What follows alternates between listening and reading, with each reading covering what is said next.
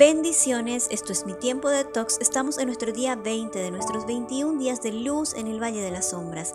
Salimos del desierto más fortalecidos y como hemos visto en este trayecto como hijos de Dios, no somos inmunes al dolor o al sufrimiento. En Juan 16:33 Jesús nos dijo, aquí en el mundo tendrán muchas pruebas y tristezas, pero anímense porque yo he vencido al mundo. Atravesar por el Valle de las Lágrimas, aunque duela, no lo cruzamos con un ánimo de derrota, sino con una confianza y fe puesta en Dios, quien nos sostiene y nos mantiene seguros en todo este trayecto.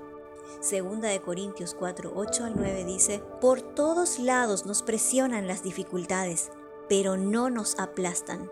Dios renueva nuestras fuerzas cuando a pesar de lo que vivimos, decidimos confiar en Él. Estamos perplejos, pero no caemos en desesperación.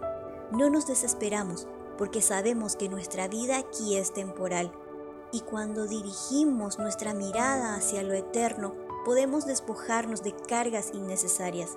No me desespero porque mi vida está en las manos de mi Padre Celestial.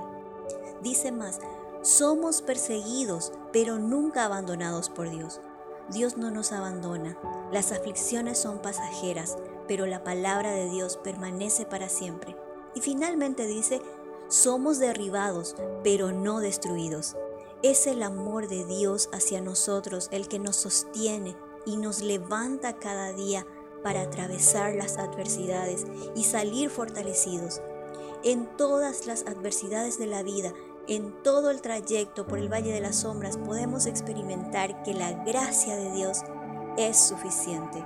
Deuteronomios 31.8 nos dice, no temas ni te desalientes porque el propio Señor irá delante de ti. Él estará contigo, no te fallará ni te abandonará. Hagamos una pausa para respirar. Escribe en tu cuaderno de Tox una declaración bíblica para tu vida Recuérdatelo cada mañana, pero hazlo con fe.